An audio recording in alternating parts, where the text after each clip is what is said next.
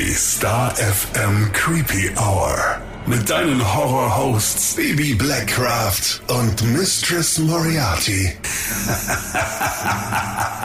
Hallo und herzlich willkommen in der Creepy Hour. Hello, hello. Heute geht es weiter mit unserer zweiten Episode über die unheimlichen, aber doch wahren Fälle von Ed und Lorraine Warren. Und zwar um ihre Erlebnisse mit dem Amityville Horror House. Hey, pst, jetzt kommt Werbung. Werbung, Werbung, Werbung, Werbung. Werbung, damit du es auch mitbekommen hast, ja? Werbung.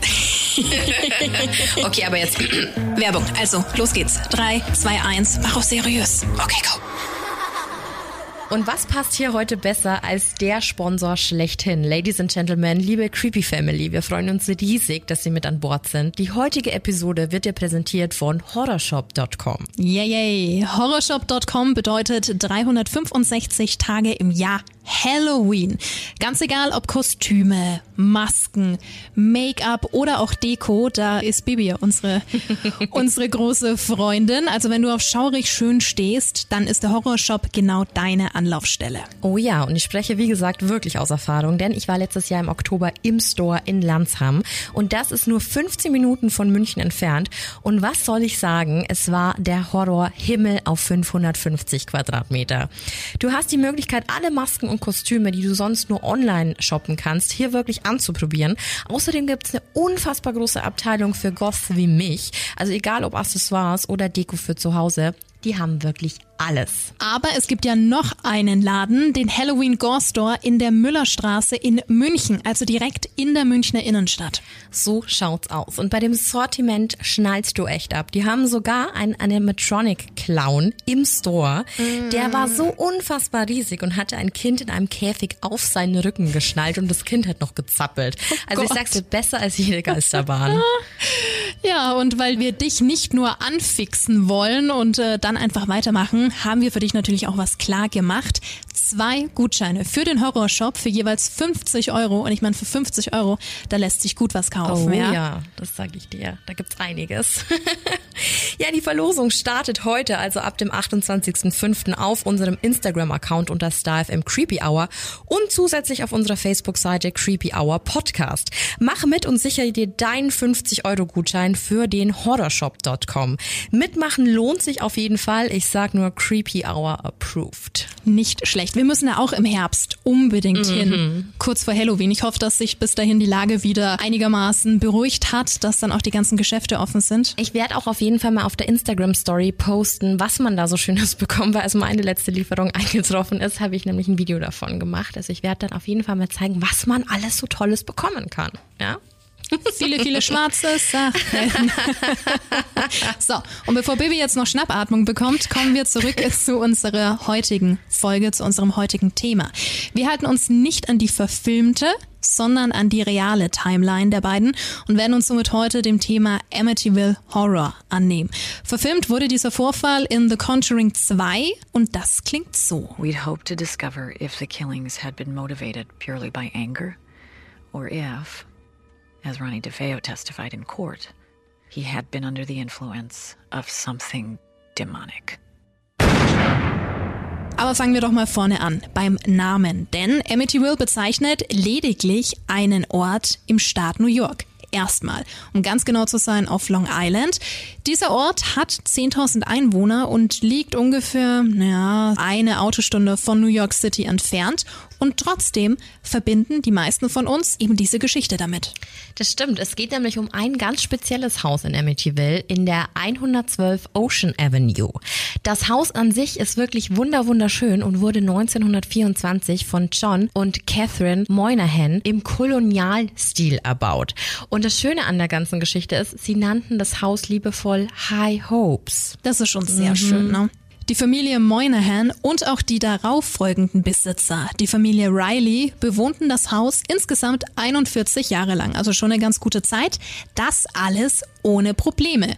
Bis dann am 28. Juni 1965 die Familie DeFeo in das Haus zog. Ja, und die DeFeos genossen auch ihre Zeit total in dem Haus. Immerhin hatten sie 370 Quadratmeter mit Swimmingpool und eigener Bootsanlegestelle direkt am See. Und Ocean Avenue klingt klingt auch traumhaft, Also oder? besser geht's ja eigentlich gar nicht, ja. Ich hätte auch gerne einen Swimmingpool. Muss, Aber nicht in dem in Haus. Amityville vielleicht. Hier mal kurz die Facts zur Familie DeFeo. Die Eltern Ronald Joseph DeFeo Sr., 43 Jahre alt, und Louise Marie Brigante DeFeo, 42 Jahre alt. Die beiden hatten insgesamt fünf Kinder, also es war schon eine recht große Family. Zum einen Ronald Joseph Butch, der war zur Tatzeit 23 Jahre jung. Außerdem Dawn Teresa, 18, Alison Louise, 13, Mark Gregory, 12 und der kleinste, 9 Jahre alt, John Matthew. Ja, im Großen und Ganzen eine wirklich große und liebende Familie, ja.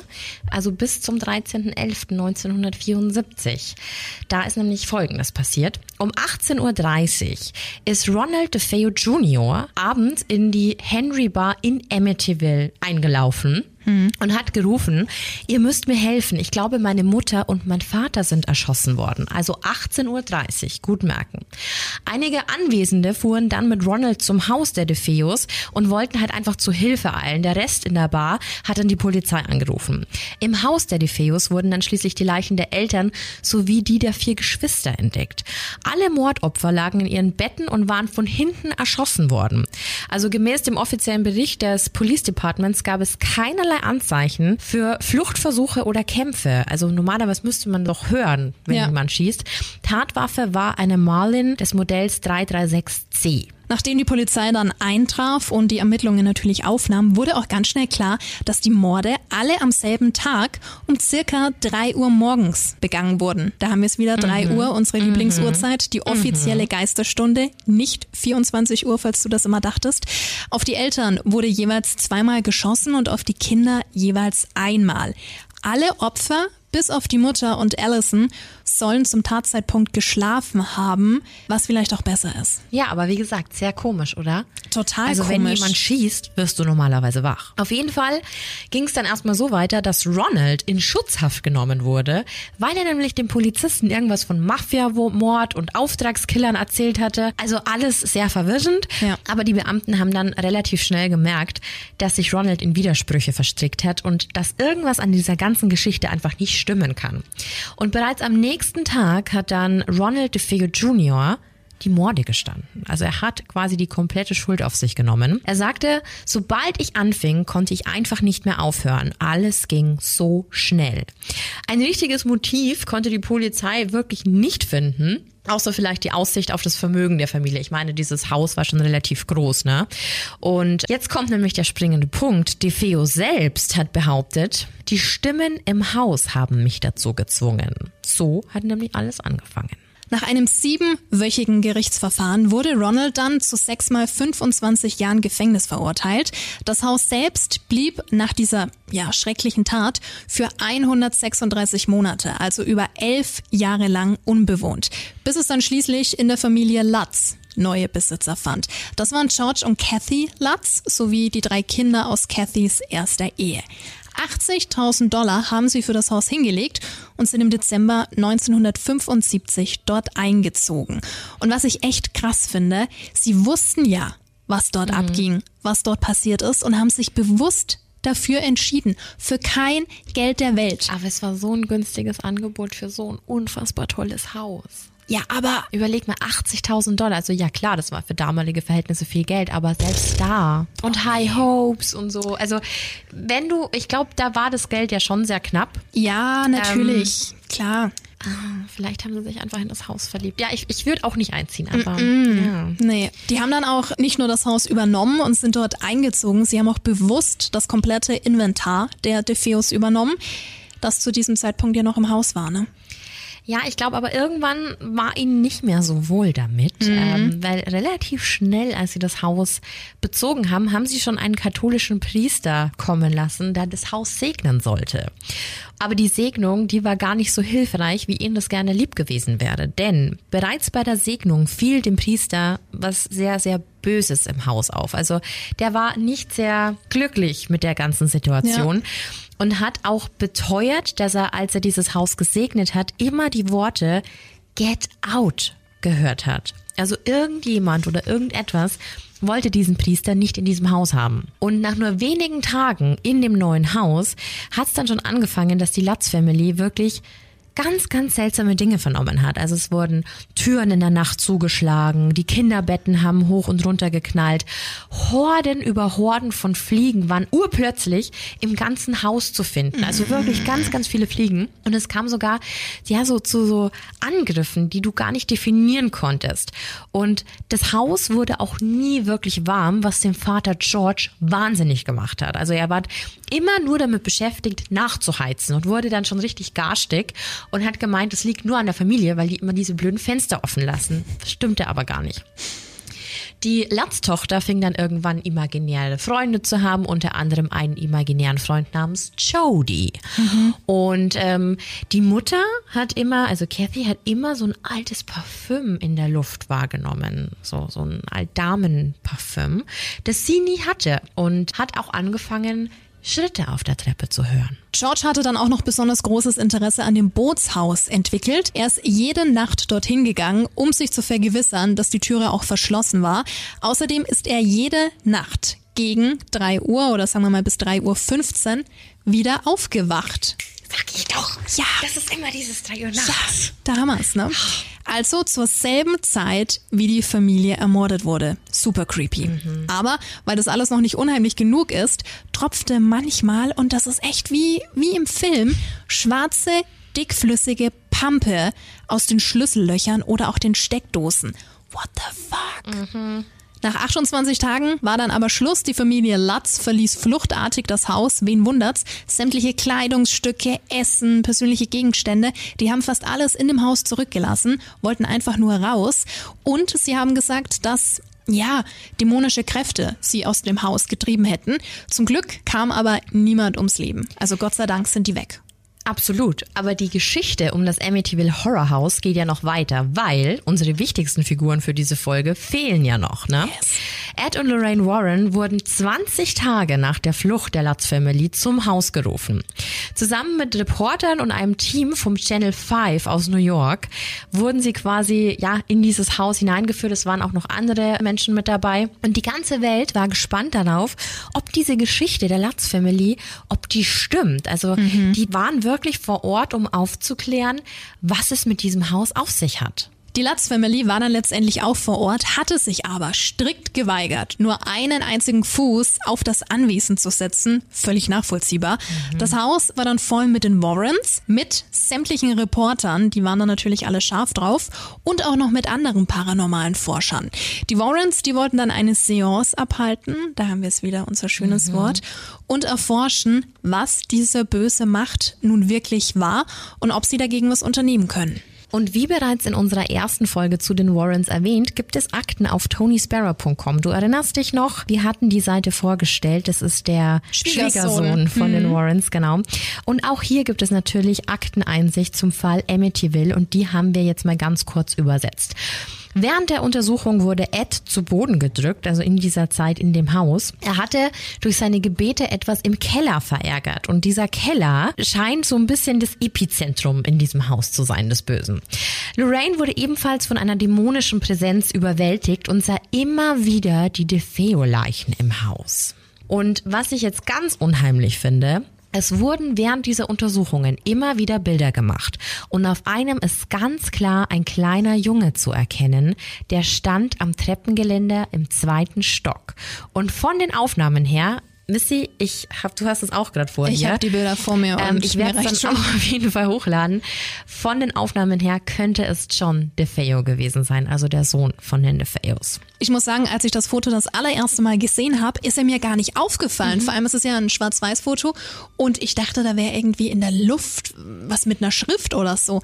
Aber letztendlich ist hier dieser Mini-Kopf und mh, mm, nicht cool. Vor allem hier nochmal reingezoomt, dass ähm, ja, ist nicht schön. Die Warrens, die fanden durch ihre Forschungen dann noch etwas heraus. John Ketchum, ein Mann, der für seine Praktiken mit schwarzer Magie bekannt war, hatte einst ein kleines Haus auf genau diesem Grundstück bebaut. Und das, bevor es dann 1924 eben mit dem Amityville Horror House bebaut wurde. Angeblich wurde dieser John Ketchum auf seinem Grundstück beerdigt und seine Überreste liegen dort noch bis heute. Und zusätzlich gab es auch noch die Info, dass ebenfalls auf diesem Grundstück, und man muss jetzt dazu sagen, das ist ja, ich habe ja vorher gesagt, wie groß dieses Haus war. Es ist ja ein riesengroßes Grundstück. 370 Quadratmeter groß. sehr also riesig. wahrscheinlich waren da früher einfach äh, fünf Häuser drauf gestanden oder so. Auf jeden Fall wurden auf dieses Grundstück früher auch kranke und wahnsinnig gewordene Stammesmitglieder der Chinook-Indianer hingebracht. Also das war eine Unterkunft und ein Shelter quasi, wo die zum Sterben abgelegt worden sind. Und die meisten von ihnen verstarben eben auch an genau diesem Ort und haben diesen Ort auch nie wieder verlassen. Und die Warrens gingen davon aus, dass all diese Faktoren zu einem Nährboden für böse und dämonische und übernatürliche Kräfte geworden ist, Ja. weil an diesem Ort einfach so viel Leid und Unrecht und ja auch schwarze Magie geschah. Also das war so ein bisschen die Theorie. Und die beiden Familien, also die DeFeus und die Lutz, wurden von den Kräften heimgesucht und gequält. Ist schon alles nachvollziehbar, oder? Die Warrens haben der Familie Lutz dann noch ein paar persönliche Gegenstände aus dem Haus geholt, was ja auch sehr schön ist. Und die sind dann nach Kalifornien gezogen, also genau an die andere Küste. Weit weg. Sehr, sehr weit weg von diesem Haus. Alle nachfolgenden Besitzer wurden allerdings von solchen Angriffen verschont. Und das Haus wurde nach den Morden, das musst du dir mal geben, noch viermal neu verkauft. Und jetzt kommt's im Jahr 2017, also vor vier Jahren, zu einem Preis von, halte ich fest, 605.000 Dollar. Was zur Hölle? Ja, mittlerweile ist es Kult. Also mittlerweile gehört es auf dem Immobilienmarkt zu dem Kultobjekt. Also es ist eigentlich nur im Wert gestiegen. Und die 605.000 Dollar im Gegenzug zu den 80, die wir ja vorher schon besprochen haben, ist Wahnsinn. ein Wahnsinn, ne? Also irre. Und ja, die Geschichte ist nach wie vor umstritten. Die Glaubwürdigkeit der beteiligten Lutz Family wird ganz oft in Frage gestellt, wurde es damals schon ab Tag eins. Aber ich finde es eigentlich sehr traurig, weil im Zuge dieser Recherche wurde schon klar, dass die Geschichten an sich natürlich filmtechnisch verzerrt wurden. Und es gibt unfassbar viele Foreneinträge und Leute, die die Geschichte so ein bisschen weiterspinnen. Ja. Es gibt Geschichten, ob ein besagter versteckter Raum im Keller ist, wo Leute gefoltert wurden und so, wo die Wände rot bestrichen waren. Also ja, es gibt ganz, ganz viele unterschiedliche Dinge und auch über Ketchum wurde viel mehr erzählt, als es dann eigentlich war. Und also es gibt ganz, ganz viele Leute, die da mitreden wollen, viele Leute, die das weiterspinnen. Aber nichtsdestotrotz gibt es sehr, sehr viele Einwohner, die schon immer in Amityville gelebt haben, die schon sagen, dass ähm, ja dieses ganze Land mit den Indianern und auch verschiedene Dinge, Praktiken, die auf diesem Land betrieben worden sind, schon sehr mystisch und sehr übernatürlich sind und seltsame Dinge da vor sich gehen. Und manche Einheimische in Amityville nennen diesen Radius quasi um dieses Haus auch das Teufelsdreieck. Also ein sehr, sehr spannender Fall. Passt, ja. Ja, in dem einfach die Warrens wieder mittendrin statt nur dabei waren. Man kann diese Fallakten auch immer einsehen. Die stehen, wie gesagt, auf tonysparrow.com. Und ich find's super spannend. Also das war der Fall nach Annabelle quasi, der dann verfilmt worden ist. In der Reihenfolge aber Conjuring 2. Conjuring 1 machen wir dann vielleicht beim nächsten Mal. Ja, doch. Ein paar Folgen musst du dich noch gedulden und dann machen wir weiter. Ja. Ist jetzt eine fixe Reihe bei uns hier in der Creepy Hour. Genau, also allgemein, wenn wir über die ganzen Geschehnisse der Warrens sprechen, das wird immer mal wieder vorkommen, halten wir uns strikt an die Timeline der Warrens selbst, weil es geht ja um die beliebten Dämonologen und nicht um die Verfilmungen. Wahnsinn, oder? Absolut. Und wenn du zu Hause jetzt gerne eine Puppe aus dem Warren Universe hättest oder andere Sachen, die dein creepy Herz zum Springen bringen, dann schau doch mal auf horrorshop.com vorbei oder geh jetzt auf Instagram und unsere Facebook-Seite und mach mit beim Gewinnspiel und gewinn mit viel Glück einen von zwei 50 Euro Gutschein. Ja, ich bin gerade mal drauf. Horrorshop.com, da gibt's ja so viel. Oder? Das erste, was mir so mit angezeigt wurde, war noch diese Funko-Figuren, Funko Pop, die ja momentan so der Shit sind. Da gibt's eine auch von Annabelle, es gibt ähm, The Nun, The Nun, ja. Und die haben so cool. The Nightmare Before Christmas. Ja, siehst du? Also ich sage ja, da ist für jeden was dabei. Und so ein bisschen creepy muss man ja sein, wenn man uns zuhört, nicht wahr? aller, aller spätestens zu Halloween hier mit dem großen Halloween Store. Also, ich finde übrigens den Subclaim auch richtig gut, der unter dem Logo steht. wer Halloween sagt, meint horrorshop.com. Ja. Fühle ich. Ist eine coole Sache. Also Bibi hat es ja schon gesagt, du kannst jeweils einen 50-Euro-Gutschein bei uns gewinnen und wir drücken die Daumen. Das Ganze wird natürlich wieder so ganz offiziell aufgelöst. Wir haben da so ein tolles Programm, das hast du vielleicht das letzte Mal schon gesehen. Vielen Dank fürs Zuhören. Und bis zum nächsten Mal. Bye, bye. Ciao. Jetzt wollte ich schon bye bye.